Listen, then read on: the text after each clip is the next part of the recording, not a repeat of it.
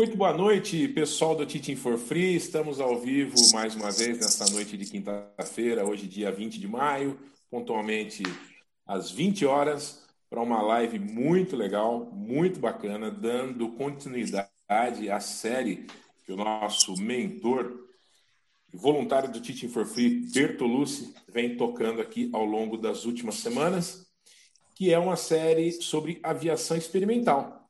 E hoje o Bertu trouxe grandes convidados para falar da aviação experimental sob o ponto de vista é, do treinamento e da instrução. Então, eu quero dar meu boa noite ao nosso mentor, Bertu, tudo bem? Opa, obrigado, Cassiano, tudo bem? Estamos aqui pontualmente para dar prosseguimento a essa série de é, entrevistas que nós estamos fazendo com relação à aviação experimental.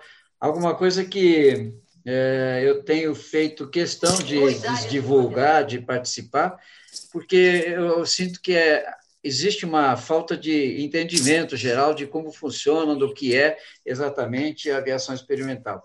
Então, nós estamos procurando pegar cada, cada setor da aviação, né, a visão de cada setor, desde aquele que é o usuário, aquele que fabrica, aquele que ensina, que instrui, também com relação aos aspectos legais, o aspecto normativo, ok? E vamos chegar até o final, onde nós vamos estabelecer as nossas é, responsabilidades todas que nós temos, né? Que não existe nada que a gente esteja fazendo aqui que não tenha que responder de uma forma ou outra. E eu estou hoje aqui com alguns colegas, poderíamos ter muito mais, mas eu tentei pegar aqui setores separados, eu peguei colegas nossos, pessoas que nós conhecemos, que é da área do ultraleve, tem um outro que está um, trabalhando bastante uh, ultraleve, avião e girocóptero, e da mesma forma participando de, da, da, do credenciamento, do, da instrução e da expedição de documentação para esse pessoal, ok? O mais importante que a gente tem que ver é como é, essas pessoas encaram essa atividade que elas têm. Okay? E eu quero começar aqui, eu vou começar aqui, talvez pela, pela ordem é, alfabética aqui, vou chamar o meu amigo inicialmente Giovan, Giovan, para as suas considerações iniciais e a sua apresentação, querido. Boa noite. Já eu sou Giovan, eu sou aviador desde os anos 80. Comecei a voar, ainda não era aeronaves experimentais, e até hoje me mantenho na aviação. Hoje sou instrutor de voo, tanto de uh, aeronaves homologadas quanto aeronaves experimentais. Mas na minha escola eu tenho aeronaves experimentais, porque é uma outra categoria de aeronaves onde o, o voo, é, para mim, e para as pessoas que eu dou aula é considerado um voo mais prazeroso, o voar mais por voar, não o voar assim para transporte de passageiros, para levar as pessoas de um determinado local para outro.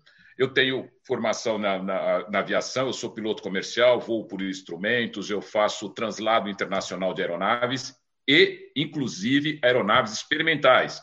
Eu fiz um translado de uma aeronave daqui de São Paulo até o norte do Canadá, certo? Na costa uh, oeste do Canadá.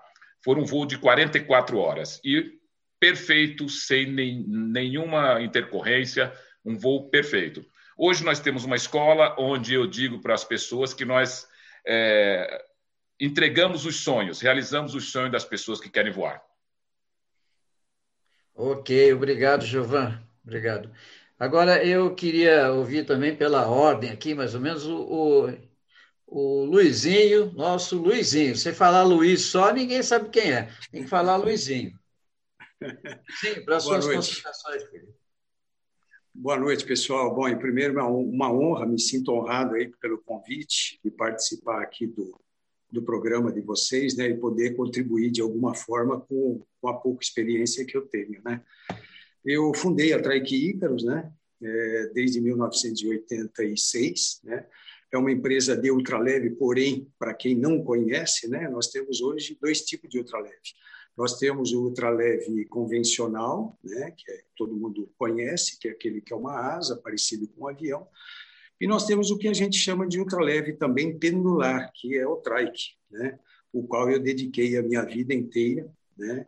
Para essa atividade. Né? Eu comecei na aviação, no início eu comecei a fazer PP, parei, porque eu achei que não era aquilo que eu queria, e depois comecei com voo livre, voei durante 1975, eu comecei a voar, é, voei pelo menos durante aí uns 10 anos no voo livre, me deu aí uma certa sensibilidade do voo, né? Porque afinal você não tem motor, né? Você voa como se estivesse voando um planador mesmo, né?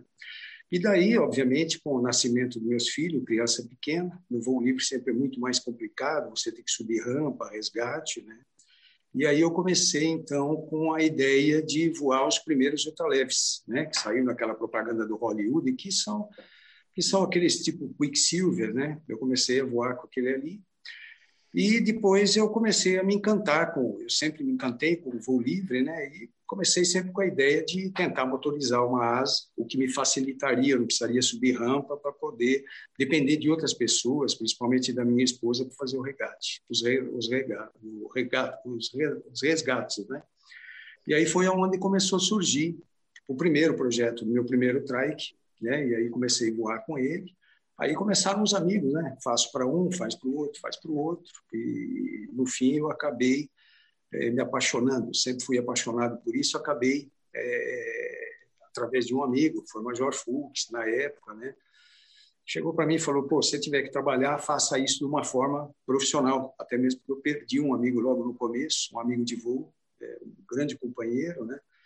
E aí isso eu fiquei muito abalado com isso na época, né? Então o pessoal me aconselhou, se tiver que fazer alguma coisa, faça profissional. E ali eu tomei a decisão na minha vida. Eu vou fazer daqui para frente, custe o que custar, é, eu vou fazer de uma forma profissional. Aí eu fundei a empresa Trike Icarus, na época fundei uma escola também, né? Então eu sempre fui ligado à, à fábrica e à escola, né? Então hoje eu trabalho na Icarus, faço parte da área de projetos e desenvolvimentos é, na área técnica, né, e contribuo para a escola LUP, né. Eu sou instrutor formado já há alguns anos, né, e por, por, prazer, por gostar mesmo, né, levar esse sentimento do voo às pessoas que não conhecem o voo, né.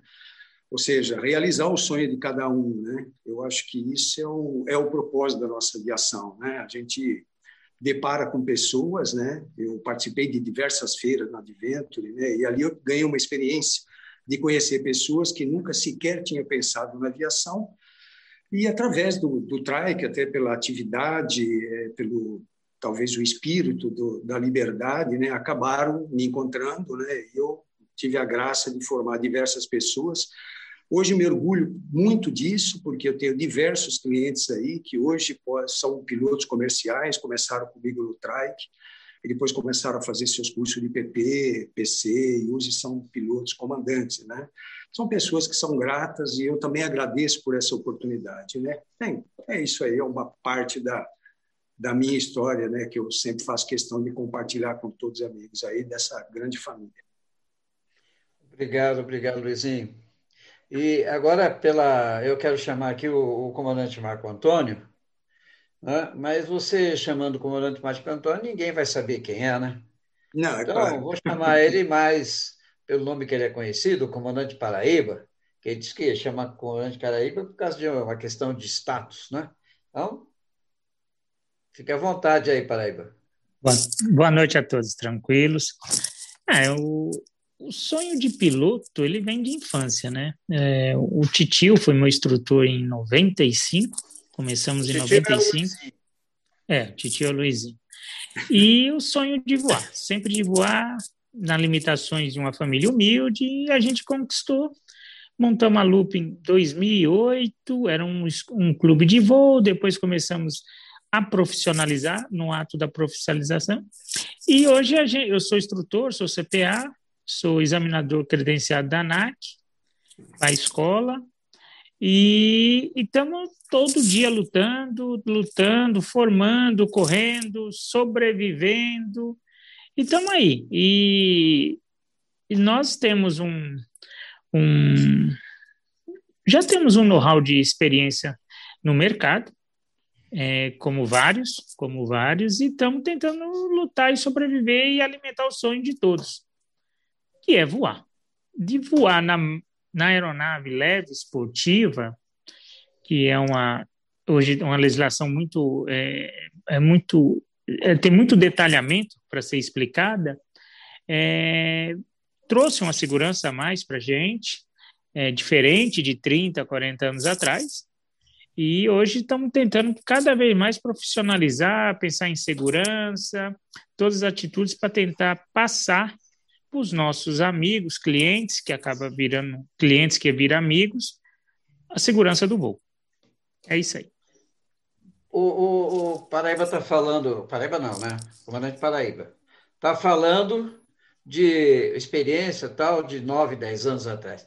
Então, eu vou pedir para o Cassiano. Cassiano, vamos mostrar um equipamento de, não 9, é, 30 anos atrás, mas vamos mostrar onde 110 anos atrás, mais ou menos.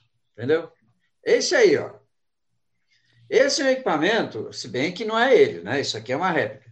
De 110 anos atrás, mais ou menos, chama-se Demoselle. Foi um equipamento em qual Santos Dumont voou e ensinou muita gente a voar. ok? E depois a aviação evoluiu e passou a tomar um vulto maior, inclusive a ter um, uma definição na sua finalidade, né? E nós tivemos a Segunda Guerra, a Primeira Guerra, a Segunda Guerra, e o, a aviação comercial crescendo, mas mais ou menos em 1900 nos anos 80, né? aqui no Brasil, mais precisamente nos anos de 82, 83, nós tivemos algumas pessoas, alguns colegas nossos que ainda estão vivos, que começaram de forma pioneira a trabalhar com isso. Olha, esse aí é um equipamento, se não me engano, esse equipamento é um Quicksilver, que começou no Rio de Janeiro, né, com uma empresa chamada Microleve naquela época, fazendo esse tipo de brinquedo aí para voar. Observa que na parte superior ele tem o King Post, né, e uma série de estais, né, segurando a asa, e na parte de baixo também tem estais segurando tanto para o G positivo como negativo, para manter a asa na posição. Então, esses foram os primeiros. Aqui no aqui Paulo foi o, o Luiz Cláudio, que, junto com outros também, que começaram né, com a Flyer, a fazer esses equipamentos, foram os básicos, né? eram equipamentos maravilhosos. Isso te dava uma liberdade de voo muito grande, muito grande. Aí nós temos também uma, um, um, um, um trike, que também foram dos primeiros que começaram, né? Mas essa, essa aviação que começou dessa forma, começou sem muita. É, com muito espírito de é, inovar mesmo, com espírito de desbravador. Né? E depois foi melhorando. Esse equipamento que nós estamos vendo aqui é esse equipamento foi um equipamento que veio depois, depois do GT, depois do Flyer GT, né? É, que era o, o, o, Fênix, eu acho que esse é o Fênix com motor de Volkswagen. Então, eu, eu lembro de ter voado muito isso aí, é muito gostoso esse bichinho aí. E já começando a ficar diferente, veja que a asa já não era mais como a outra, a asa já tem extrador, centradorso, né? Vamos ver outra, Cassiano? Entendeu? Olha, aí já estamos chegando no trike. Lembra aqueles trikes anteriores? Agora nós estamos chegando num trike diferente. Já é uma carinha diferente que está isso aí. Né? É uma outra aviação que está chegando aí. Vamos ver uma outra, Cassiano? E essa evolução desses equipamentos foi indo a chegar num, num aviãozinho assim. Então, daquele primeirinho que nós vimos em 83, isso aqui para esses que estão no começo do, do, do século XXI, nos anos 2000 e pouco já começaram esses aviãozinhos. Então, com várias sofisticações. E essas pessoas que estão envolvidas com isso estão envolvidas de uma forma séria. Né? Nem todos começaram da mesma forma. Nem todos podem ter a, a, a mesma a mesma minúcia, o mesmo interesse em fazer da melhor forma possível. Mas é isso que a gente está tendo agora, e daí para diante. Então, eu quero começar essa nossa conversa com esses nossos amigos nesse sentido. Eles, basicamente, são instrutores. Eles, basicamente, têm atividade de instrução. E eles, basicamente, respondem não só civil, mas criminalmente também, por tudo que pode acontecer. Então, eles têm que estar com muita ciência do que estão fazendo. ok? Então, eu queria perguntar inicialmente o seguinte: a licença que você tem para piloto de avião e piloto desses experimentais é a mesma? Quem pode me dar um, um explicar para o pessoal nosso aqui? Eu posso explicar. Pois não, Gilvan. A licença de piloto, você tem a, a, a licença de piloto privado, piloto comercial e, e, piloto de linha aérea. Essas são as licenças tradicionais. A ANAC ela possui um certificado de piloto aerodesportivo, que é um outro tipo de carteira que você tem para pilotar esse tipo de aeronave. Aí você faz o, o, seu curso, você pode ter as chamadas habilitações técnicas. Habilitações técnicas para voar aeronave de asa fixa terrestre, que são esses ultraleves que foram mostrados aí, aeronave de asa fixa pendular, que seria o trike, aeronave de asa fixa anfíbia, porque nós temos ultraleves também que pousam na água e na terra. Eles podem recolher o trem de pouso para pousar na água e pousam na terra. Então, são esses dois tipos de licença há uma ressalva a ser feita. Quem possui uma licença de é, piloto privado, por exemplo, ele pode voar também esse tipo de aeronave. Ah, ok, ok. Quer dizer que o piloto privado pode voar essas aeronaves aí dentro da habilitação que ele tem, né? Se ele é um piloto privado monomotor terrestre, os terrestres. E se ele for voar um ultraleve que seja anfíbio, ele tem que fazer alguma adaptação? Como é que é? Sim, ele precisa fazer adaptação para anfíbio. Ele tem que ter essa categoria na carteira dele. Agora, se ele for é, voar o pendular, certo? Ele vai precisar fazer uma covalidação para ele ter um CPA, porque o pendular ele é uma categoria somente para os experimentais. Então ele vai precisar ter um CPA. Que é e o, o que quer dizer CPA para os nossos amigos aí, Giovanni? Certificado de piloto aerodesportivo esse é o nome da carteira emitida pela ANAC para as pessoas pilotarem os ultraleves. Ah, ok. O, o, nós estamos falando de CPA, nós estamos falando de ultraleve pendular. Aí, Nelsinho, o que, que você me conta, Luizinho, o que, que você pode nos falar a respeito disso agora? Você que está dando instrução disso. Bom, veja bem, eu, eu embora é, me especializei na instrução do trike, né? Eu também vou anfíbio, voo terrestre, sem problema nenhum. Né? Obviamente, para quem voa é, um avião, tem uma carteira de PP, para ele poder voar um ultraleve terrestre, ele vai fazer uma adaptação. É, é tudo uma questão de peso, de sensibilidade de voo, né? para ele poder voar um ultraleve normal. Né? Já diferente do trike, porque como o trike, os comandos são totalmente diferenciados, né? A gente, as nossas manobras nós fazemos por deslocamento de, de, de centro de gravidade. Então há uma necessidade, né? Há uma necessidade da, de um piloto qualquer, né? Eu já fiz isso com diversos outros pilotos, PP, piloto comercial, de linha aérea comercial, obviamente que ele vem para a escola, ele vai fazer todo um processo legal, vai se matricular na escola, né? E através da escola, com a instrução prática, ele vai começar a fazer as horas de adaptação nesse tipo de aeronave, tá? Após a adaptação dele, ele vai fazer o voo de cheque e vai ser incluído na habilitação dele a categoria que é o Alfa Alfa Papa Tango, que é hoje a categoria do CPA para pilotagem de um trike que quer dizer para os nossos amigos Alfa, Alfa, Papadango? É a aeronave pendular, né? Então, se ele tem uma licença de piloto comercial, na, na licença dele de piloto comercial vai estar lá também a especificar a habilitação de aeronave pendular.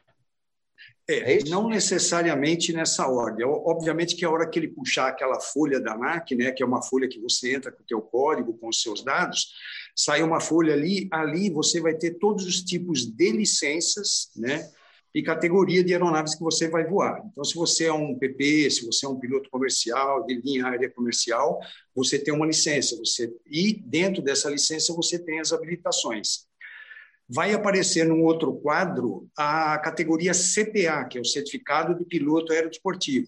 Dentro desta categoria de CPA, você pode ter é, a sua licença CPA, porém você pode ter os tipos de aeronave que você vai voar. Então, você pode ter o alfa, alfa, papa, tango, né, que é o trike, você pode ter o alfa, alfa, é, Fox Tango, você pode ter o aquático, você pode ter o giro, você pode ter o anfíbio, dentro da mesma categoria de CPA. Ou seja, você tem a tua licença CPA, porém, para cada tipo de aeronave você vai ter que ter a sua adaptação, obviamente, e você vai ser incluído dentro da sua, da sua licença. Ah, entendi. O, Paraíba, você, meu amigo, é, explica para a gente como é que eu faço, quantas horas eu preciso para tirar as licenças de piloto desportivo. Vamos lá. É, pela ANAC, pelo REBAC 61, você começa com 15 horas mínima de instrução, em duplo comando, depois 5 horas voo solo e 10 horas de navegação. Compreendendo entre a decolagem e o pouso, que vai dar na média 30 horas, 31 horas de voo, mínimas. O aluno padrão, vamos colocar aquele que acertou, teve proficiência em todas a, as missões. É, e aí vai a inclusão das habilitações, depois todo esse processo. Então, você tem a, exame médico, todo o procedimento, prova teórica, não é mandatório hoje o curso teórico, mas a maioria faz, questão de ter conhecimento para passar na prova e, e a segurança de voo. E aí você faz uma prova teórica na ANAC ou numa na ANAC hoje que faz na FGV ou numa associação credenciada. E aí você pode fazer essa prova e é feito um processo, voo de cheque, para emissão da carteira, da, da, do certificado de piloto aeroesportivo. Sei. E vem cá, é, você me falou em 30 horas, mais ou menos, para tirar o, Isso. o CPT? Mínimo. 30 horas. E vale alguma coisa para avião, isso?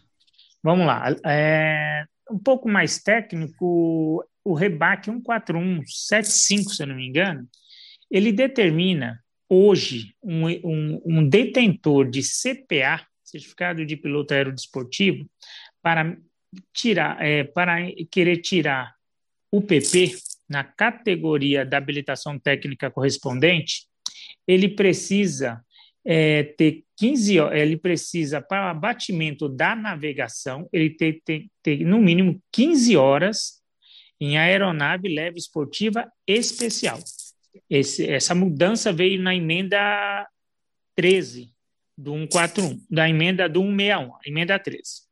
O que, que acontece com isso? Você, nós só temos um, e tem outro que está esperando a liberação da ANAC.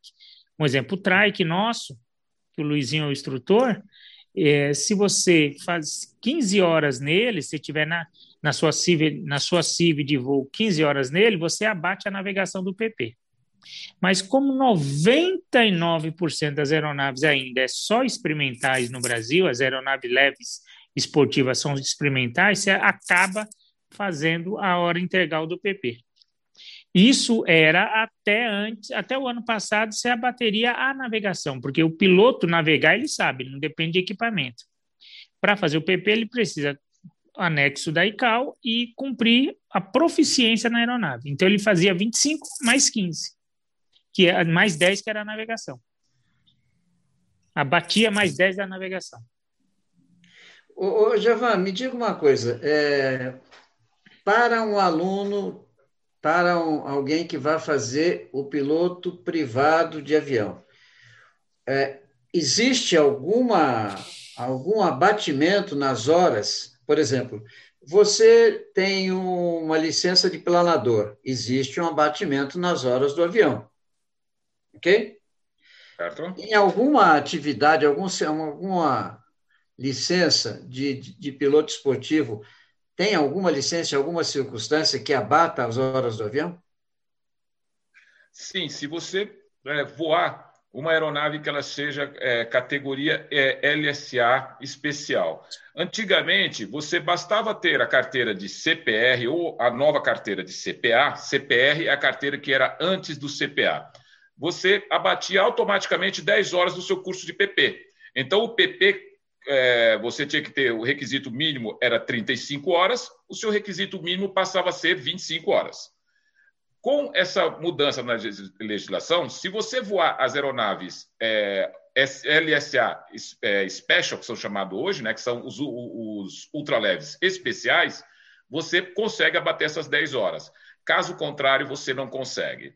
Mas há uma ressalva muito importante a gente fazer assim. Às vezes as pessoas pensam que uma aeronave, quanto maior essa aeronave, mais difícil ela é de voar.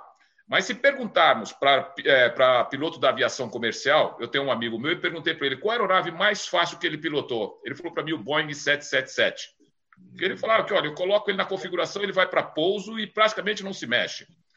Uma aeronave é, ultraleve, você aprende a finesse no comando, porque é uma aeronave mais leve, você tem que vir com um carinho é, maior, com mais atenção na, na, na aeronave, então você adquire um conhecimento de pilotagem melhor. Quando você vai voar uma aeronave é, para fazer o PP, geralmente é uma aeronave mais pesada, é uma aeronave que ela vem mais estável. Então, o piloto ele pega uma, uma facilidade maior.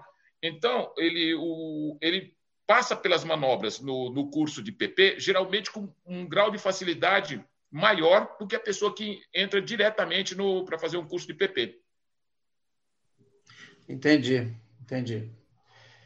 Entendi. Não, eu estou te perguntando porque isso aí é uma demanda antiga, né? De que você possa, com um voo de voando ultraleve, né? tendo o, a licença, né?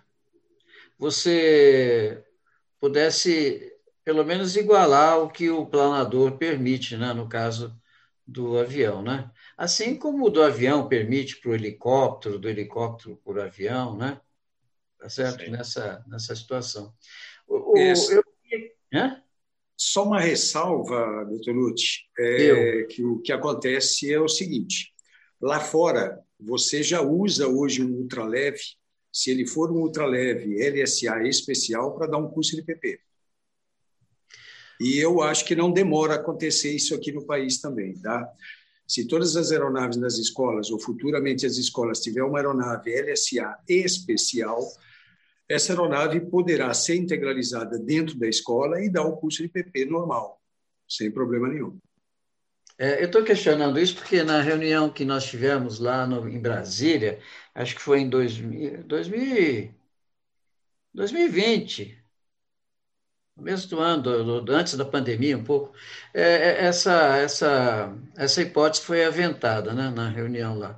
Agora, eu queria que alguém me explicasse para aqueles que não estão sabendo, o que, que é o ultraleve especial, LSA especial? Posso, posso ter a palavra? Lógico, faz tá, favor. Veja bem, como, é, como fundador da Trike Ícaros, né, há cerca de quase 10 anos atrás, né, a mudança, quando teve de DAC, praticamente nós tínhamos o DAC, né, só para o pessoal entender como é que começou tudo. Né? Tudo começou pelo CTA com o DAC, com aquelas primeiras aeronaves que apareceram aí nas fotos. Né?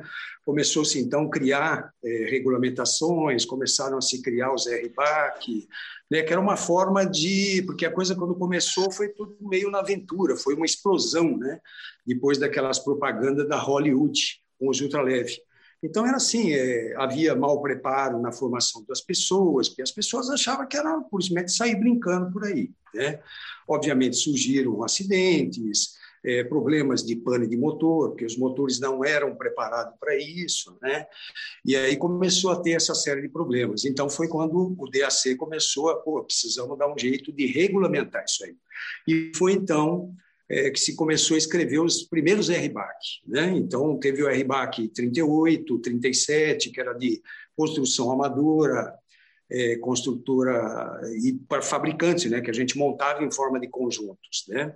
Aí depois migrou, saiu o DAC, entrou a ANAC. Quando a ANAC entrou, ela reuniu, fez uma reunião há quase 10 anos atrás, acho que foi 2006, se não me engano, chamaram todos os fabricantes, por incrível que pareça, nós éramos 40 e poucos fabricantes aqui no país. Né? Nesta reunião, eles deixaram claro para a gente: olha, a partir desta reunião, todo mundo vai sair daqui, vocês vão estar proibidos de fabricar esse tipo de aeronave aqui no país. A menos que vocês consigam cumprir as normas que a ANAC vai impor, que isso já estava acontecendo em outros países, né? ou seja, uma regulamentação disso. Tá? A grande verdade é essa. Tinha que ter uma forma de regulamentar, porque, assim, como tinha aquela etiquetinha voo por conta e risco próprio, eu tive amigos né, que foi lá e comprou um kit lá nos Estados Unidos para montar um ultraleve, e quando ele terminou de montar, o negócio não voava. Ele ligou lá para o fabricante e falou: Cara, eu montei de acordo com o manual e isso não voa. Né? A resposta do cara é assim: ah, amigo, isso não é problema meu, é voo por conta e risco, cada um que voa e que se vire. Era, era assim, infelizmente era assim. Então, por isso que foi criada as normas lá fora, né? que é o atendimento de uma norma. Ou seja, você quer fabricar, você quer continuar como fabricante, é, existe a homologação de uma aeronave né? E existe certificação, existe atendimento de norma STM. Né? Então, foi o mínimo que eles fizeram. Para homologar, é muito complexo, o custo hoje é uma coisa absurda. Você vai gastar aí 100 milhões de dólares, que foi o caso, acho que da CIA, uns 200 milhões de dólares, para poder homologar uma aeronave. Então, fizeram uma forma é, de fazer uma regulamentação em que tivesse altura de qualquer fabricante poder cumprir de uma forma mais, mais amênua, né? É, para poder cumprir esse, esses requisitos. Né? Isso lá fora aconteceu e foi introduzido aqui no país. A ANAC, depois dessa reunião, nos deu cinco anos para que todos os fabricantes entrassem com seus devidos processos para poder fazer essa certificação, cumprir com essa certificação, cumprir com todas as normas. Isso significa fazer testes, fazer ensaios destrutivos, fazer ensaios de voo, uma série de coisas. Então, veja bem, o que, que acontece com uma aeronave LSA especial e com uma aeronave experimental? A visão mundial foi, primeiro, dar uma segurança para o nosso cliente, para a pessoa que vai entrar no nosso mercado, que vá comprar uma aeronave desta forma, certo? Porque ele vai ter certeza que essa aeronave, ela, além do projeto dela de engenharia, de cálculos, teve ensaios destrutivos, teve horas de voo, teve ensaios de voo, né? E hoje a empresa, para poder fabricar esse tipo de aeronave, ela também passou por um, por um, por um requisito da ANAC, né, que foi a vistoria da empresa, se a empresa tinha condições de cumprir tudo isso. Ou seja, sistemas de rastreabilidade de peça, de partes, de solda, de pintura, de tudo, né, como um todo. Né? Isto, na realidade, a única é, finalidade foi dar segurança para quem vai comprar esse tipo de aeronave.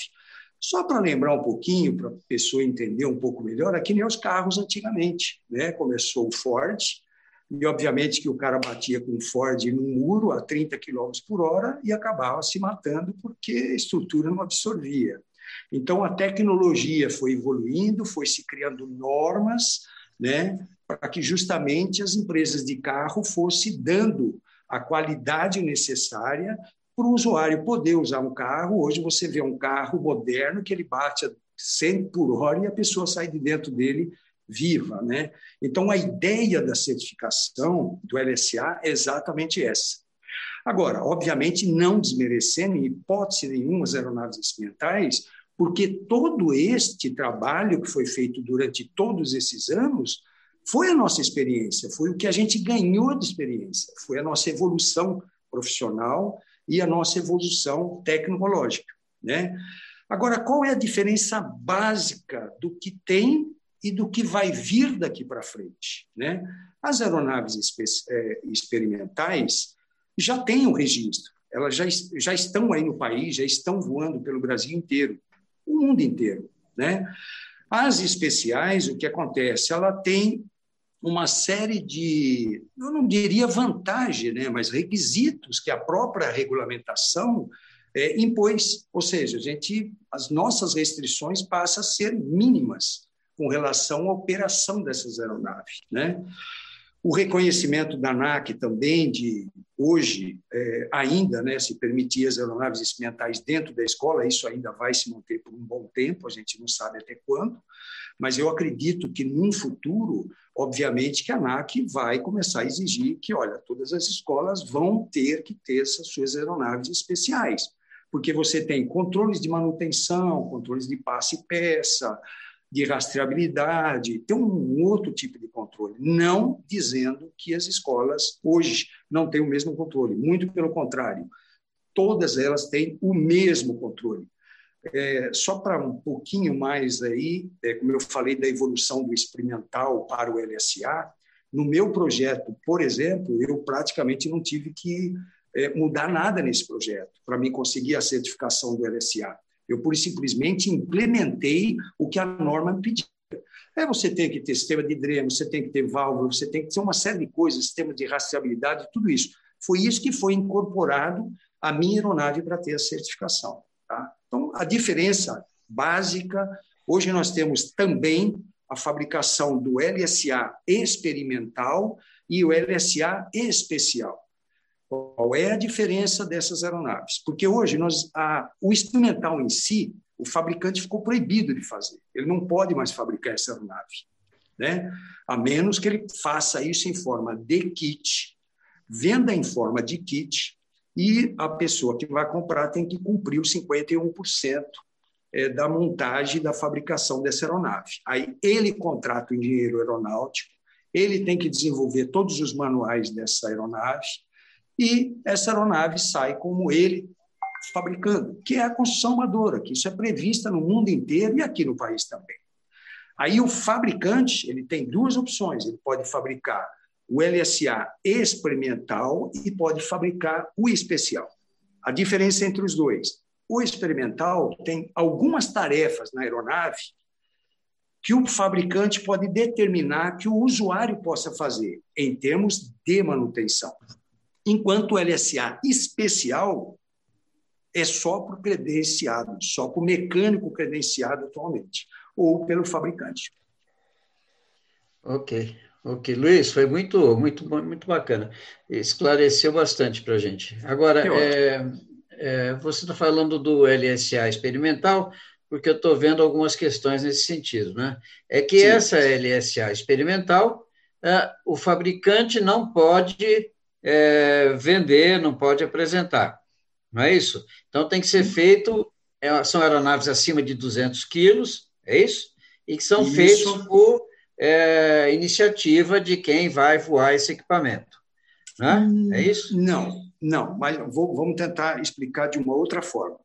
Você tem a aeronave experimental, que um fabricante ela pode desenvolver um kit e vender ela totalmente desmontada. Isto é uma aeronave que vai entrar na regulamentação da construção amadora. Ou seja, a pessoa que vai construir vai ter que construir pelo menos 51% desta aeronave. Ele constrói as partes, peças dessa aeronave. Aí você tem o LSA experimental. O LSA experimental, o fabricante pode entregar ela 95% montada. Ou seja, eu posso determinar no meu manual que eu vou entregar ela toda montada, que eu vou deixar por conta do usuário somente instalar a hélice e colocar uma polênia de fibra. Isso eu tenho que determinar no meu manual. Então, ela sai como LSA, porque ela atende com todas as normas, com todos os requisitos.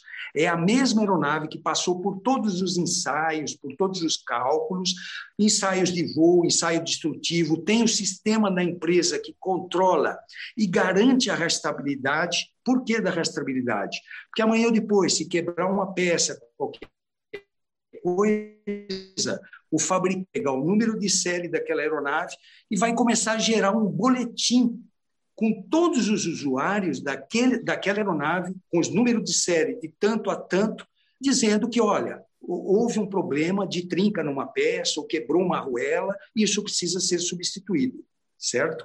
Então, esta é uma aeronave experimental. Ela, eu posso entregar ela, 95% dela montada.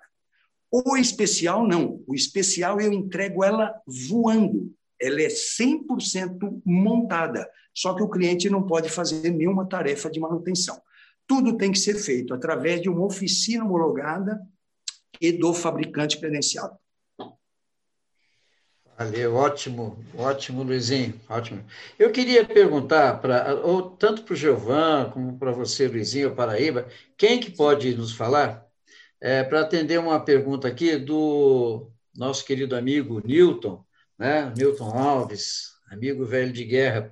Ele pergunta o seguinte: se alguém poderia falar como anda o IBR 2020?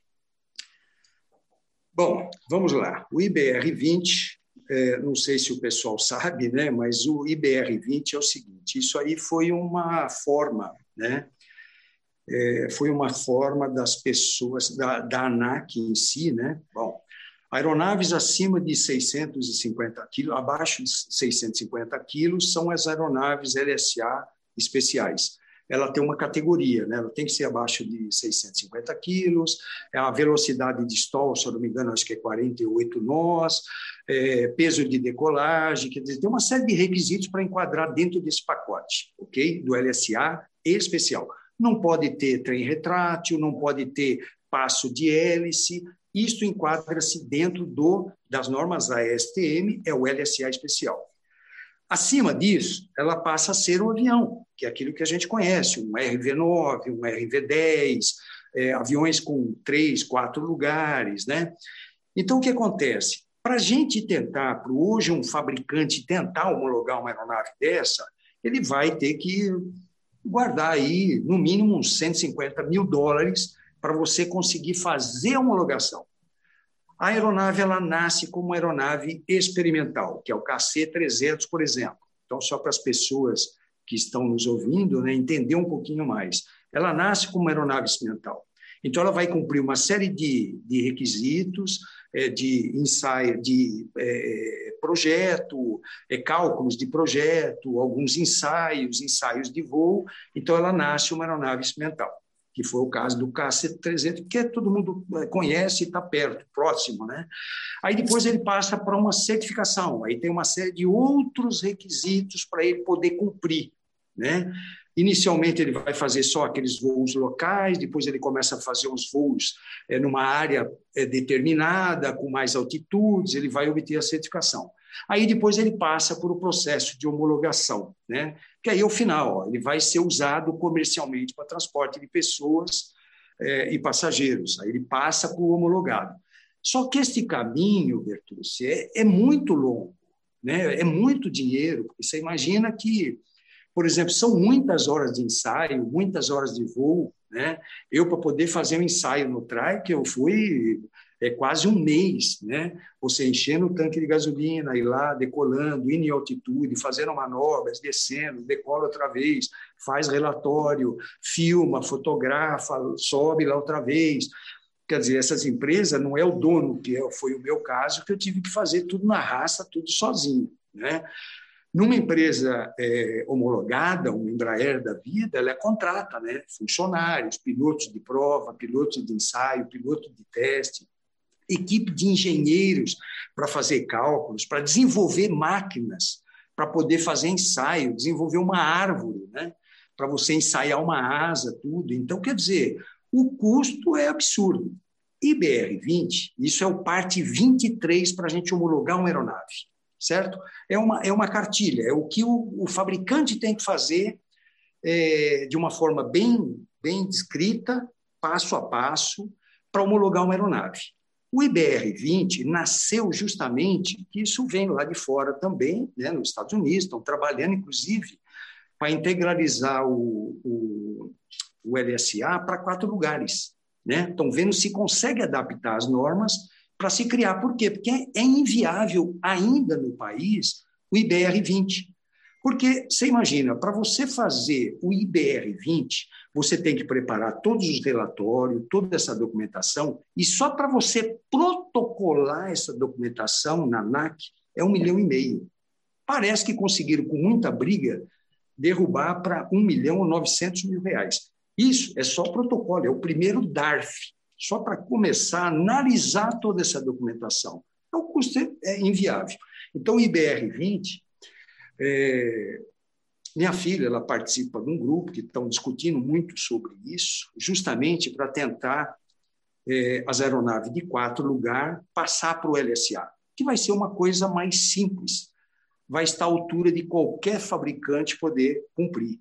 O IBR-20 tem algumas empresas aqui no país que eu acho que estão tentando fazer, mas é como eu falo, o custo também não é barato, né? Então por isso que está ventilando esta possibilidade é, de se introduzir o LSA para quatro lugares.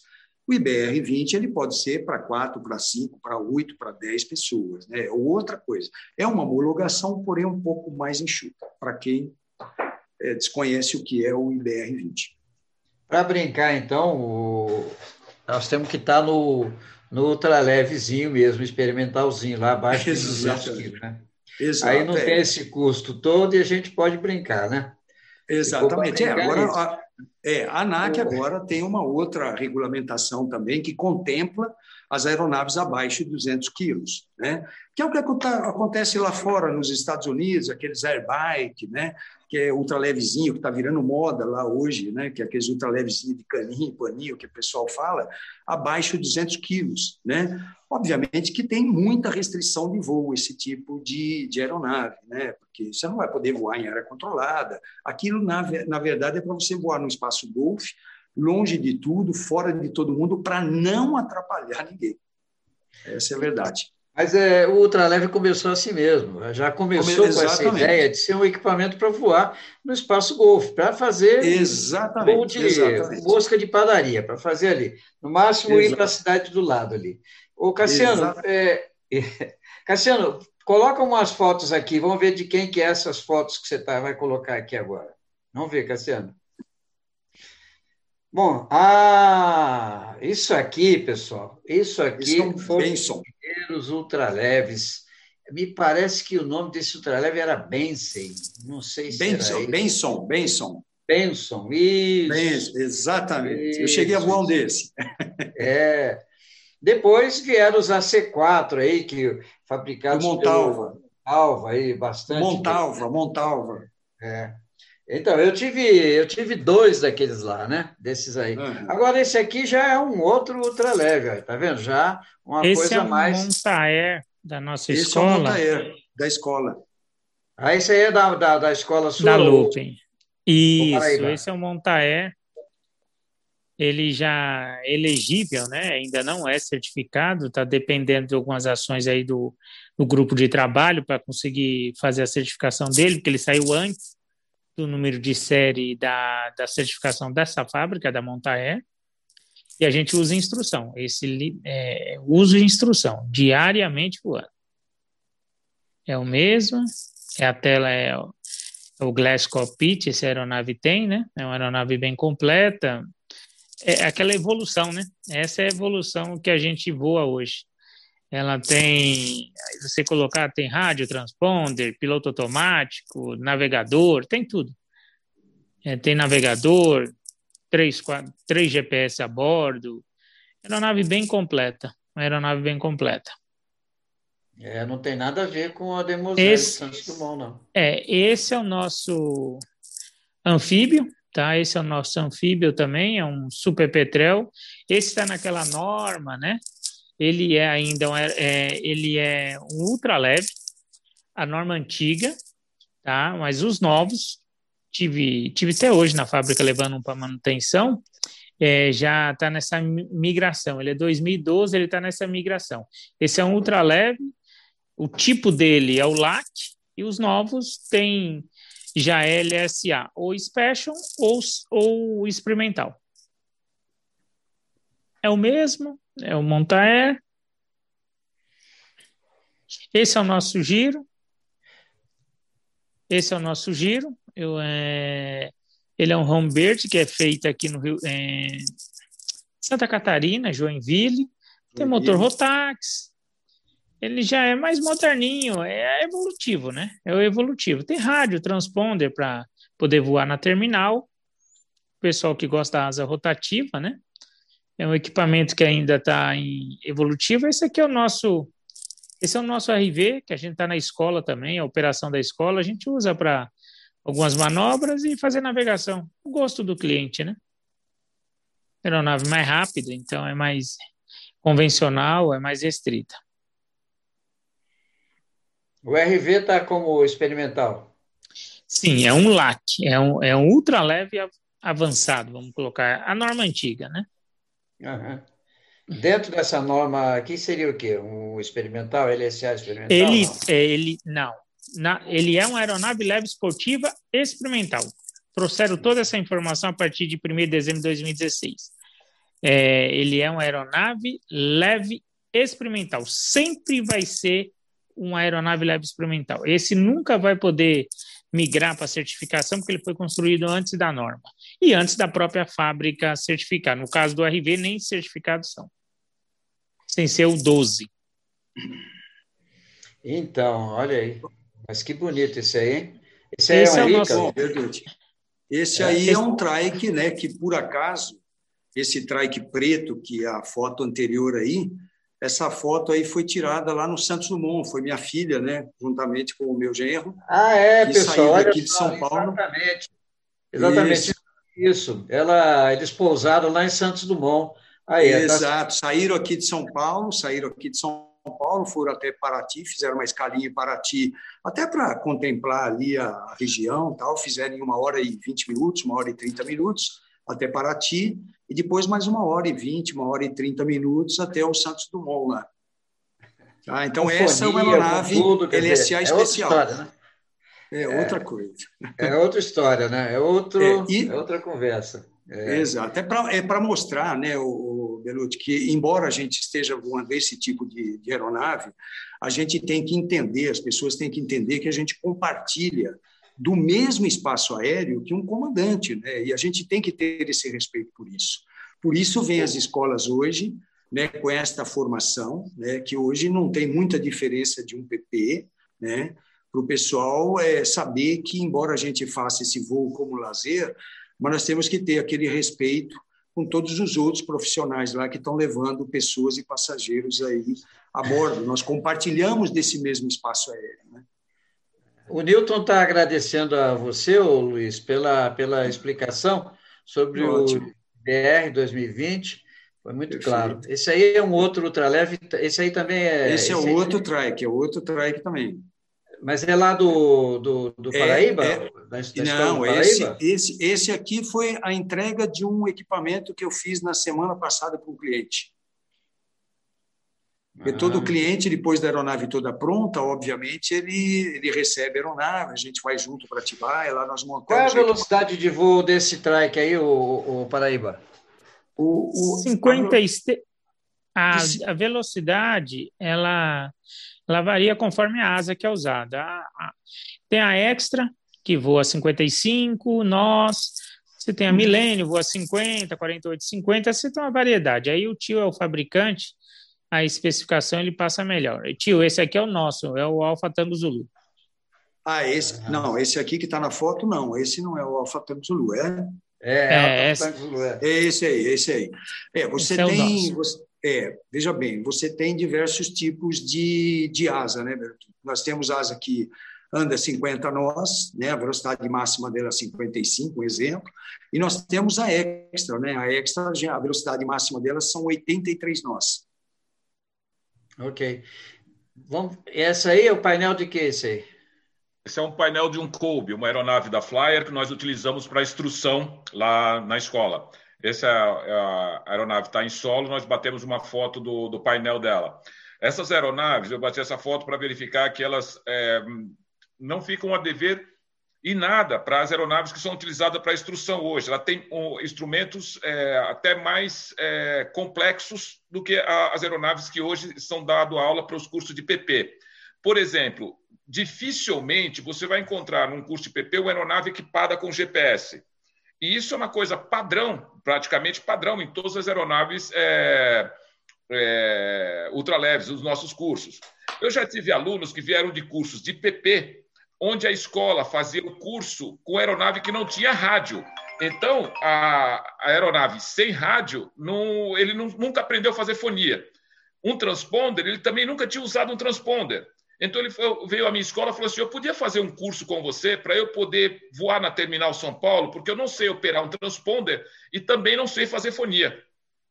Aí eu falei: Mas você tirou um curso de PP? Ele falou: É, mas é, não é obrigatório na, nas escolas você ter aeronave com rádio, nem aeronave com transponder.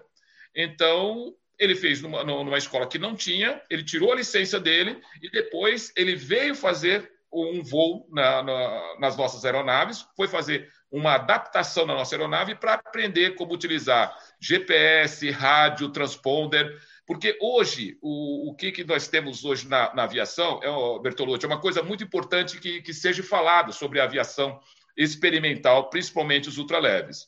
Quando você é, tem uma aeronave homologada, essa aeronave está é, engessada. Você não pode fazer modificações nessa aeronave. Você tem que fazer modificação, você tem que recertificar ela, recertificar o projeto, e isso custa muito caro. Então, o fabricante ele, ele leva um bom tempo certificando aquela aeronave. Quando a aeronave está pronta, ele deixa aquela aeronave vendida daquele jeito e não mexe mais a aeronave. Enquanto que na aviação experimental, você pode fazer mudanças na aeronave. Então, por exemplo, a Garmin lança o equipamento, o Garmin G3X, que é um, um, uma tela que você coloca, que você comanda todo o avião como se fosse uma tela de um celular, certo? Ele, você vai digitando as coisas e o avião vai fazendo. Uh, você aciona o piloto automático, aciona o transponder, você manda o avião fazer curva, descer, subir, ou seja, você usa o supra-sumo da tecnologia. E se sai alguma coisa nova, você pode alterar. E você não tem custo para fazer isso. Por isso que as aeronaves hoje, ultraleves que estão na escola, elas têm mais tecnologia do que as aeronaves que estão dando aula para PP, por exemplo. Essas são duas aeronaves lá da, da escola, são o, os COBES. Essas aeronaves, elas têm tecnologias assim bastante avançadas. Por exemplo, essas aeronaves são feitas de fibra de carbono que é o mesmo material utilizado no Airbus 380, aquele super avião montado pela, pela Airbus. Os projetos são todos, eles passam por túnel de vento, passam por ensaios para que a aeronave seja assim tecnologicamente bastante avançada. Então, é, hoje em dia as pessoas falam assim: ah, mas eu vou voar numa aeronave ultraleve, será que é segura? Sim, é segura, certo? E em muitos casos, certo, a segurança surpreende. Por exemplo, nós temos hoje no Brasil 23.888 aeronaves registradas, incluindo todas as aeronaves. Dessas aeronaves, 6.025 elas são é, aeronaves experimentais, ou seja, 25%, mais de 25%, 25,22% das aeronaves registradas e voando hoje no Brasil são aeronaves experimentais. Porque a aeronave experimental ela tem um regulador que esse regulador é implacável. Ele se chama mercado. Porque se uma aeronave ela não for boa, o mercado não compra essa aeronave, o mercado critica essa aeronave e o fabricante ele é segregado do mercado. Você pega uma aeronave, por exemplo, como o RV-10, que no Brasil nós temos 420 delas voando hoje. É uma aeronave muito procurada, muita gente quer essa aeronave, porque a aeronave não tem histórico de problemas com a aeronave é uma aeronave assim que todo mundo quer porque ela voa muito bem, ela tem uma boa performance e não tem acidente por, por culpa da aeronave. Então, Quem é que é, fabrica é... o RV10 no Brasil, Gilvan? Oi? Quem monta o RV10 no Brasil? Nós temos a Flyer, nós temos a Montair, temos algumas empresas que montam, porque é um kit americano que ele depois é, você compra esse kit, compra o, o motor, monta a aeronave e ele é permitido você fazer algumas alterações nessa aeronave, certo? Dentro do, do projeto da, da aeronave. E é uma aeronave hoje muito procurada no mercado. Apenas como um exemplo, no o Cirrus, que é uma aeronave que todo mundo coloca assim também como uma aeronave de grande sucesso de venda, no Brasil tem 382 e o RV10 420. É uma, uma quanto aeronave... custa mais ou menos? Quanto custa mais ou menos um RV10? Um RV-10 hoje ele custaria em torno da, de 300 a 350 mil dólares. Uma aeronave dessa fabricada hoje zero, com todo o equipamento que nós chamamos Glass Cockpit e uma aeronave pronta para você certificá-la para voar é, por instrumentos, inclusive. Ela era é bastante parecida na performance com os Cirrus. Na performance, já fizeram testes nos Estados Unidos em termos de velocidade da aeronave, velocidade de subida, velocidade de descida. Todos esses testes foram feitos comparativos com as duas aeronaves, elas ficaram bem próximas, em algumas coisas o RV-10, inclusive, ganhou, foi na frente. Agora, o grande diferencial, o RV-10 custa de 300 a 350 mil dólares, o Cirrus, 1 milhão de dólares. É, Você sabe que eu fico. então, a aviação, a aviação é, ela é, é, muito interessante, né? A aviação é muito bacana. E é, eu vejo vocês comentando aqui, e o, o Luizinho, acho que foi o Luizinho que estava falando agora, né? que o aluno fez um curso, acho que foi o Luizinho que falou, né? que fez o curso de um PP, depois vai voar outros aviões, é isso? Ou você, Luizinho? Sobre, sobre aprender a fonia? É. Foi eu que é. falei. Ah, foi você, então. É, então, Giovanni, aí você vê uma coisa, né? É, é real isso, o, o, o Giovanni, é real. É você real. vai fazer, depende do lugar que você vai, vai fazer um curso numa aeronave que é de 1940 e fumaça, às vezes não chega a 1950. Né? E, e, de instrumento que tem, tem um pau e bola, velocímetro e um altímetro, não tem mais nada. Muito temperatura e, de. E em muitos lugares não tem fonia mesmo, não tem fonia é. mesmo. Então você vai fazer todo esse curso. E, e aí você pega uma aeronave dessa aqui, como essa que nós temos aí, que você está mostrando, tá? e você tira uma carteira de licença de piloto esportivo nela. Sim. Você tem e não vale com o piloto privado. Exatamente. Por, são algumas coisas assim que são é, que eu acredito que uma hora vai ser sanado. Eu vou dar um exemplo assim claro que aconteceu comigo. Eu fiz um voo, eu, eu perguntei para um gerente da ANAC numa palestra é, um voo com uma aeronave homologada, uma aeronave bem simples, um aeroboeiro. Se você voar em volta do aeródromo durante uma hora, você tem uma hora de voo na sua carreira. Se você fizer isso 1.500 vezes, você teoricamente pode ter a carteira de piloto de linha aérea, voando somente ali em volta, teoricamente. Aí você pegar uma aeronave Glass Cockpit, uma aeronave toda é, tecnológica, voar à noite por instrumentos internacional, não é reconhecido como experiência de voo. Aí eu perguntei para ele, falei assim, porque ele falou, mas acontece isso? Eu falei assim, eu, eu fui para Assunção, à noite, voando por instrumentos no RV-10. Não, foi, é, não era considerado como um voo. Eu falei assim, mas tecnologicamente é um voo muito mais sofisticado, muito mais complexo, um voo internacional à noite, certo? Mas a, ANAC, eu acredito que ela vai é, corrigir isso com a entrada do, do LSA, do LSA Special. Agora, o mercado enxerga isso o mercado enxerga isso. A pessoa vê assim: olha, essa aeronave voa à noite, voa é, internacional, voa por instrumentos. Aí o mercado é quem acaba adquirindo essas aeronaves. Isso o mercado reconhece. É, isso é um fato. Tá certo. Isso. O Cassiano tem mais foto para a gente ver? Tem aí, Cassiano? Mais foto? Que mandaram? Não, Bertu, o que a gente tinha aqui, a gente já mostrou. Se você quiser que eu repita ah, tá alguma. Não, tá bom, tá bom. Que a gente tá já bom. tinha então, agora... já foi. Então agora eu vou só dar uma salgada aqui. Agora eu vou colocar vocês aqui contra a parede, tá bom? Okay. Vou judiar um pouco. Agora, até agora, vocês estavam mansos, só contando a história. Me diga uma coisa: você sabe que ah, tudo vai desde nós tivemos os nossos ultraleves, daqueles tipos lá, e hoje então, dessa forma, né? É, quer dizer, da, de, daquele ultraleve que veio para experimental, mesmo experimental que está aí, LSA, experimental tal. Agora, é, da mesma forma, a nossa sociedade modificou em, em conceitos, valores, princípios, a nossa cultura modifica, e hoje nós temos uma cultura que, é, que fala muito sobre responsabilidade, né? Responsabilidade. Aí eu vejo vocês é, fazendo instrução, brigando aí, como devem estar brigando, com o custo do combustível, né? com as instalações, com as suas certificações, é, com a regularização junto à autoridade aeronáutica competente, né? investindo, nós estamos falando aí em valores que é, não são baixos, ok? São valores significantes e, acima de tudo, pergunta: vocês conseguem fazer seguro dessas aeronaves? Vamos lá. Não. Pode falar, Paraíba. Vamos lá.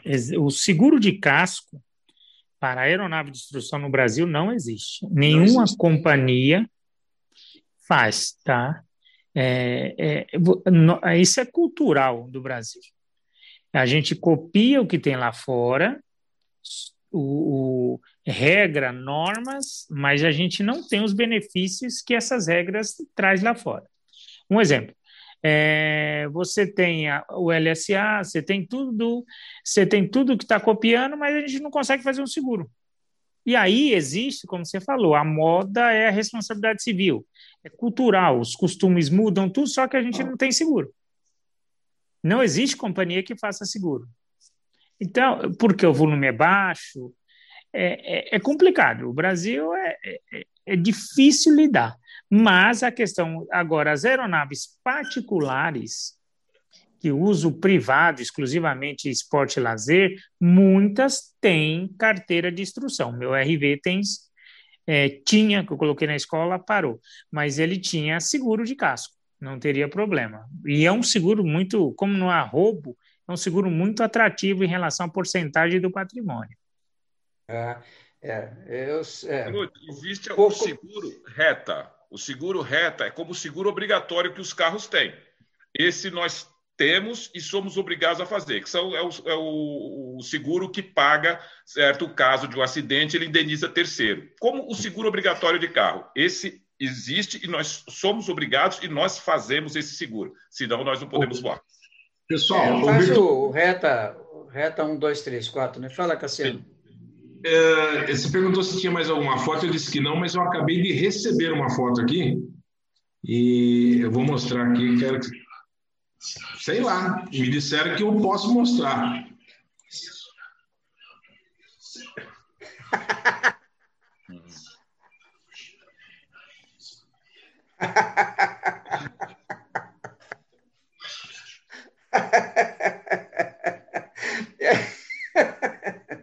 Esse é... pode mostrar, lógico. Esse aí é um ultralevezinho que eu tenho, que esse aí foi fabricado pelo Montalvo. O Montalvo sempre fabricou girocóptero, né? E depois ele, ele resolveu fabricar avião e ele montou o que ele chama de Skypax, né? É, é esse ultralevezinho. E eu comprei, aliás, eu comprei dois dele, né? E, e eu comprei porque eu achava dentro a cabine dele muito confortável, parecia um, um Galaxy, né? Você fica bem à vontade, não é, não é espremidinho, né? Que você fica assim, né? com o joelho no joelho do, do colega ali do lado, né? Tem bastante. Mas pode mostrar sim, Cassiano. Legal, então tá bom. Era isso. Está com vocês.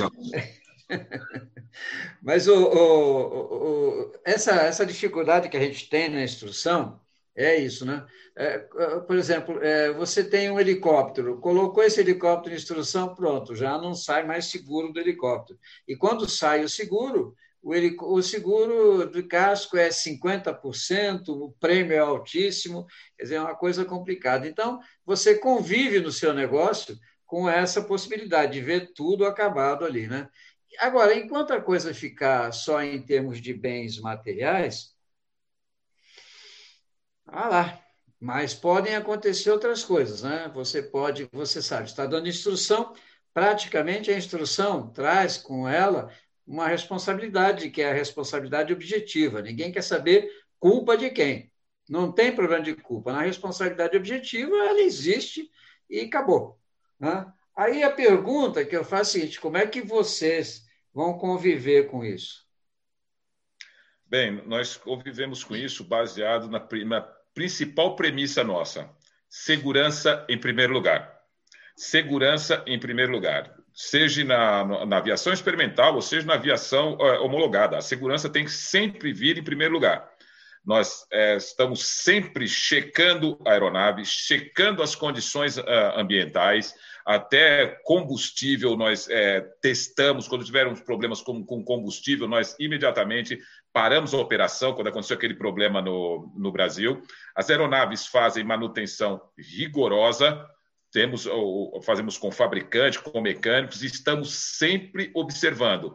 E a cada voo, a cada decolagem, nós, cada aluno está checando também a aeronave sobre a tutela de um, de um instrutor e sempre nós fazemos a operação visando, em primeiro lugar, a segurança. Nós fazemos um briefing com o, com o aluno, que é um, conversar com ele, mostrar o que, que vai ser feito, e nós procuramos sempre voar em áreas seguras, certo? Para que não, tenha, não tenhamos problemas, não tenhamos problemas, não, não, não, não, não tenha nada negligente. Você deixou, ah, isso aqui eu deixei é, passar. Nós procuramos sempre seguir o que está escrito, o que é preconizado pelos fabricantes, o que é preconizado pela ANAC, pelo DCE, na, na, nas regras do, do ar, e procuramos fazer tudo como que é mandado, para que não, não tenhamos acidentes.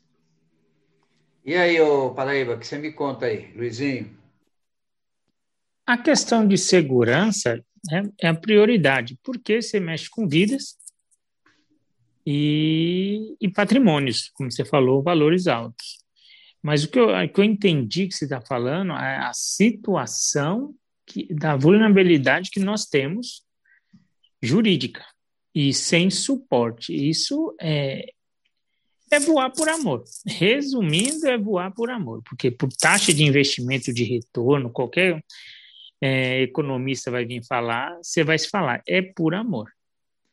Porque a, a gente tenta se precaver com segurança, como o Jovan reportou, com tudo que é possível. Mas o que eu entendi que você falar, e se? E se já vamos ter que gerenciar o ato, porque a gente não tem cobertura. Esse é o problema. O que eu entendi seu é isso. Esse é o problema. É uma é roleta russa. Eu estava querendo me referir exatamente a isso. Que você tendo um, uma situação em que ocorra uma situação que ocorra um acidente mais sério que venha ocasionar até consequências maiores, né? Você tem que responder não só no aspecto criminal, mas também no aspecto civil. No aspecto criminal é questão de, de verificar culpa ou não, mas no civil você vai ter que ajustar isso a todas essas indenizações que a gente vive aí cercado hoje em dia, né? É, então, é na verdade, é, Bertu, é, eu acho que com todos esses anos, né, eu acho que aqueles que conseguiram sobreviver é, teve uma grande bagagem né, em todos esses anos, é, conseguiu se ir aperfeiçoando. Né? A gente foi se adaptando às condições, foi se adaptando às regras, às normas, a gente foi entendendo exatamente as nossas responsabilidades, né? E, e obviamente com cobranças, obviamente da ANAC com relação a hoje o registro de uma escola, né? Todo mundo sabe que não é fácil, né? Existiam muitas escolas, se eu não me engano, eu não sei números, né? Mas tinham acho que 40 escolas também, né? E o que acontecia no passado, Bertucci, é o seguinte: é, eu conheci pessoas que, por incrível que pareça, o cara às vezes tinha uma habilitação, mas sequer sabia voar. Né? O Giovan contou esse caso aí, por exemplo, do piloto, que ele se formou né?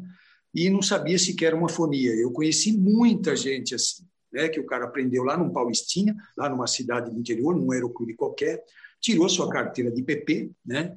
E o cara sequer, você falasse para ele, oh, vamos decolar daqui de Atibaia, vamos dar um pulinho no campo de, do Campo de Marte, ele não sabia fazer uma fonia local. Né? Isso a gente sabe que, que, que tem, ainda existe esse tipo de coisa, por incrível que pareça. Tá? Então, eu acho que nós, da aviação experimental, que sobrevivemos por tudo isso, passamos por tudo isso, né, a gente foi gradativamente, foi evoluindo, foi amadurecendo, né, foi aprendendo que e sabendo das nossas responsabilidades. Todo, um, todo mundo aqui sabe, cada um tem suas responsabilidades, sabe o que pode enfrentar. Né?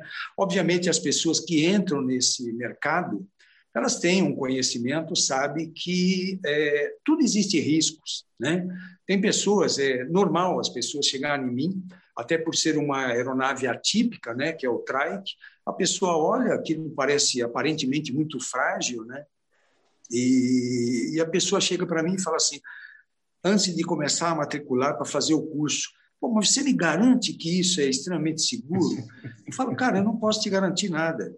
Né? Da mesma forma que eu não posso garantir para você que andar de carro é 100% seguro, que andar de bicicleta é 100% seguro, que você andar a pé, por incrível que pareça, é, é seguro.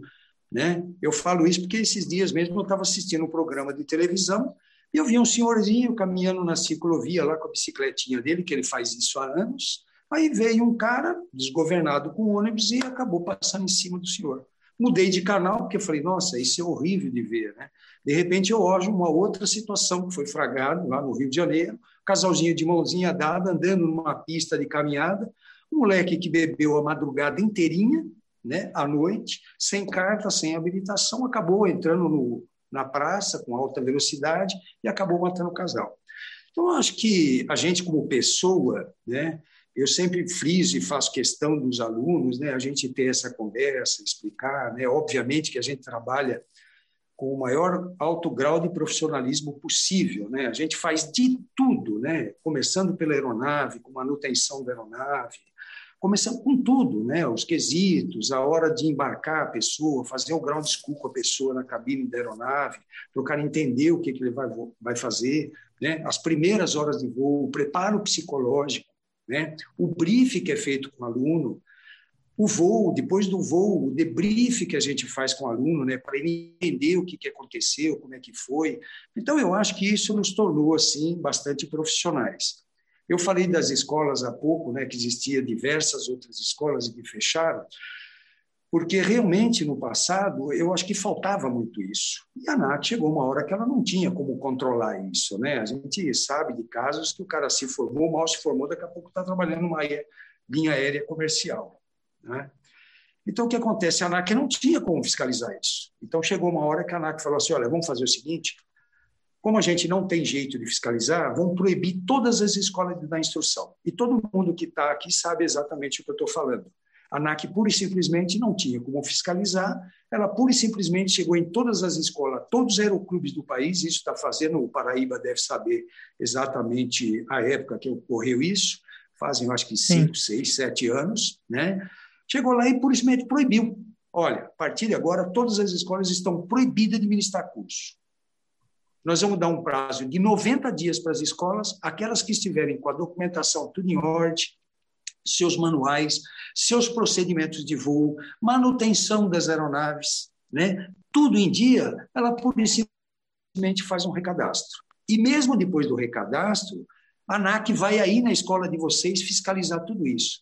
Ver se a documentação técnica das escolas, os manuais de instrução, o sistema de sala de briefing, de debriefing, é, procedimentos de planejamento de navegação, documentação da aeronave, ou seja, todas as cadernetas, com todas as manutenções em dias, os seus diários de bordo tudo em dia, né? Então, na verdade, eu acho que a gente acabou aprendendo, amadurecemos, né?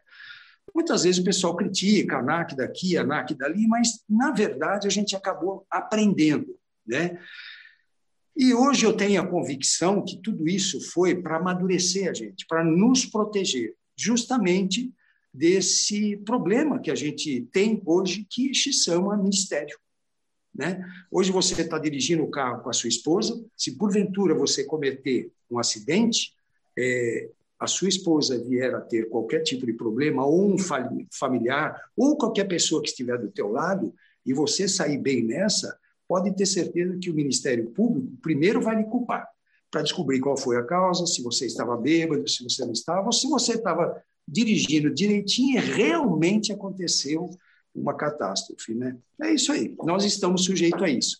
Por isso, cada dia mais, cada vez mais, é, o que eu sempre falo é que a gente tem que evoluir evoluir como pessoa, evoluir como profissional, evoluir dentro do nosso meio. Eu acho que isso é fundamental. É, o importante, de fato, é você é por aí mesmo, né? não, não tem outro caminho. E crescer junto, né? Então você tem que participar bastante, não adianta ficar no seu na sua área ali só reclamando, tem que participar. Nós temos várias formas das pessoas participarem, então elas têm que procurar isso, ir atrás, né? Para poder exatamente a gente ajudar as, as, a, a, agência, ajudar a autoridade aeronáutica a ir fazendo e nos levando para o caminho que nós precisamos chegar, né? O Giovan, Paraíba, Luiz, é, essa, essa live foi bastante esclarecedora, foi interessante, muito interessante mesmo. As pessoas não têm muito ideia disso, né, do que, que vem a ser essa aviação. É, só não pode morrer nessa aviação aquele aquilo que fez com que ela nascesse, né? o que motivou é, essa aviação quase 70 anos depois do, do Demoselle a ressurgir mais ou menos no mesmo patamar, que é o prazer de voar, que é a coisa mais importante, é, é, é fazer com que esse prazer de voar se torne fácil, né? mais tranquilo, e é obrigação nossa fazer com que as pessoas tenham noção, conhecimento de tudo que está envolvendo. Essa coisa de ter conhecimento é importante, gente, é importante. Olha, eu vou fazer uma pergunta para vocês rapidinho e vocês me respondam rapidinho, vocês três aqui. É, aqui no Brasil, é, o surdo, pessoa que tem surdez, ela pode ser piloto? Hoje pode, graças a você. Qualquer pessoa. Qualquer pessoa. pessoa ele, tem situações, às vezes, que a pessoa não tem uma mão, certo? A pessoa, às vezes, é cego de um olho. Ah, o processo na nossa aviação, o que, que acontece? O, é feito um exame médico na pessoa e, geralmente, no exame médico, ou no laudo, o médico coloca que ele deve fazer uma avaliação com um examinador de voo para ver se ele pode ter proficiência. Eu tive alunos que não tinham uma mão aluno cego de um olho, certo? E que voam perfeitamente a aeronave. Eu avaliei ele antes de fazer o curso, achei que ele poderia fazer o curso, eles fizeram o curso, têm licença e voam até hoje suas próprias aeronaves. Então, isso é possível, Bertolucci. Possível. Não, Aliás, não só é possível como não só é possível, como é legal. Desde Sim. 2019, é, nós temos todo um, um, um uma, uma normatização no sentido de permitir o voo do deficiente auditivo no espaço Golfe, né? No espaço Golfe. E o Brasil é o terceiro país no mundo que tem isso, né? Tem isso. Mas as pessoas não sabem disso. Entende? Então, nós temos a obrigação de ficar, de trazer essas informações. Né? Eu queria, agradecendo já, porque agora está na hora da gente trazer essa manete para trás aqui e começar a nossa, nossa descida. Eu queria que vocês é, apresentassem as considerações finais, acrescentassem alguma coisa a mais que achassem ou julgassem necessário passar para o pessoal aqui, tá bom? Então, vamos seguir a mesma ordem aí, mais ou menos. O comandante Gilvan, por favor, comandante. Bem, eu gostaria de agradecer a todas as pessoas que estão assistindo essa nossa live. a grande maioria é piloto, é envolvido com a aviação, tem também pessoas que não são. E eu gostaria de, de, de falar para vocês que é, voar é uma coisa muito prazerosa e você, o piloto aerodesportivo ele tem um, um, voo muito com muito prazer porque ele não está voando para si para uma companhia aérea, ele não está levando um avião de um lado para o outro, ele simplesmente está voando para onde ele quer, indo de uma cidade para outra, fazendo um voo é, aerodesportivo, que é uma coisa muito boa. Eu costumo dizer que existe três tipos de piloto: o piloto militar, que estudou bastante e está lá sempre de prontidão estudando é, sistemas do, do avião. Existe o piloto de, que, que quer seguir carreira, que vai para a companhia aérea, que depois ele vai ficar voando internacional, mas ele é o trabalho dele. existe aquele piloto que ele sonhou em um dia ser piloto, mas por algum problema na vida ele não foi, não seguiu carreira. Ele foi ser um médico, um engenheiro, um advogado, um empresário. Então, depois que ele chega a uma certa idade, ele fala: Eu gostaria de realizar meu sonho de voar. E aí ele encontra na aviação é, aerodesportiva o voo por prazer.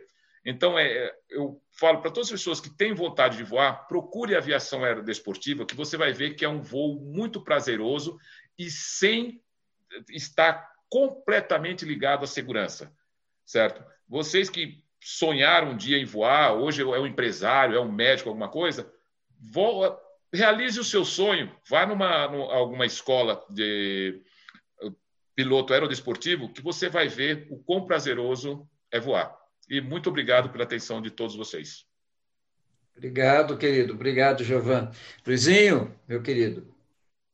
Bom, uma boa noite a todos. Em primeiro lugar, eu gostaria né, de agradecer aí pelo convite, a honra de estar participando dessa live com todos vocês, com todos os amigos. Agradecer, obviamente, a todos aqueles que estão nos assistindo. Se tiver dúvidas, por favor, eu estarei sempre à disposição.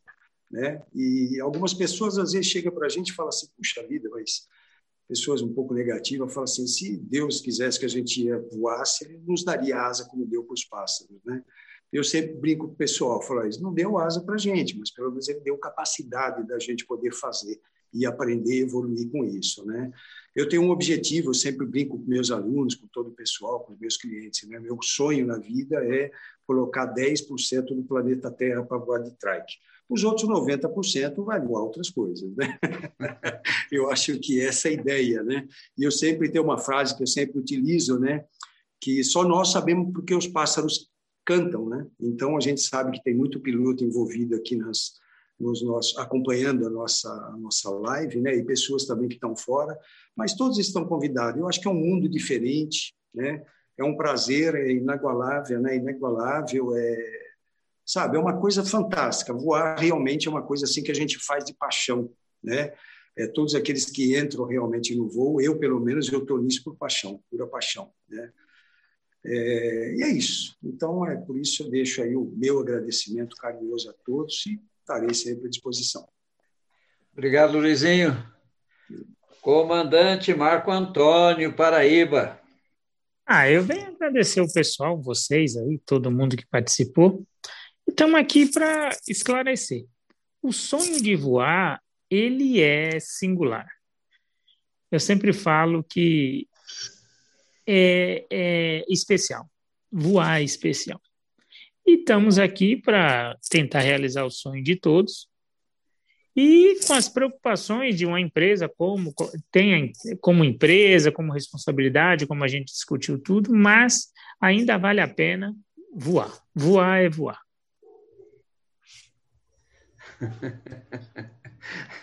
Deixa eu fazer uma. Vou deixar aqui tem um, um, uma pessoa que está acompanhando aqui, diz assim, pergunta para você, para você, ô Paraíba, é, qual é a sua bronca com piloto de avião homologado? Não tenho, não. É, é, isso é o meu métier, eu sou especializado no que faço, tento fazer o melhor possível. E como é o meu mercado, tento fazer, é, mostrar o melhor. Mas eu, todos meus amigos é piloto homologado, tem um monte. Eu tenho um instrutor aqui que é. Que, que tem um instrutor velhinho aqui que é piloto 777 aposentado. Então, é, e a gente aprende muito, hein? A gente aprende muito. É brincadeira, Paraíba, é brincadeira. Bem, pessoal, a todos vocês que tiveram a paciência de nos acompanhar durante esse período, né? A meu muito obrigado por tudo. Espero que nós é, tenhamos conseguido trazer alguma informação a mais sobre essa, essa, essa parte da aviação, né? com um pouco mais de particularidade. Não, não dá para você abranger todos os aspectos, porque, é, apesar de ser uma aviação leve, é complexa também, ok? E ao meu amigo Cassiano também, que está aí junto conosco aqui, ó, pela paciência também, ok? Então, vamos pousando aqui, Cassiano. Está contigo, meu cachorro está ali, ó, já chamando para encerrar. Show de bola. Bertu, seguinte, uma noite muito especial, conteúdo muito legal eu quero parabenizar você e agradecer aos nossos convidados. É, a audiência foi muito bacana, mais de 130 pessoas assistindo aqui em tempo real, uma participação muito efetiva no chat. Tá? Uh, essa série é, sobre aviação experimental está sendo é, é, conduzida de uma forma muito bacana, muito legal, e a gente tem certeza que temos ainda muitos assuntos para tratar a respeito. Então, eu só tenho a agradecer ao Giovan, ao comandante Paraíba, ao Luizinho, e parabenizar o Bertoi pela escolha de convidados é, tão especiais é, para um tema que é desperta tanto interesse aí né, da aviação geral. Então, é isso. Pedindo para o pessoal não esquecer de compartilhar esse vídeo, dar um likezinho, trazer alguém para o canal. E, Bertu, semana que vem teremos continuidade? Teremos sim. Quinta-feira que vem, teremos continuidade sim. Trazer uma surpresa para vocês aí. Então tá bom, assim que você me passar o, o, nome do convidado, a gente divulga. Então, mais uma vez, muito boa noite, obrigado pela audiência, obrigado para o pessoal que nos acompanhou até agora. Amanhã, Flying for Free, Luiz Alage, falando sobre safety e crise com o nosso querido amigo Maurício Pontes. Beleza? Pessoal, boa noite e até a próxima. Valeu.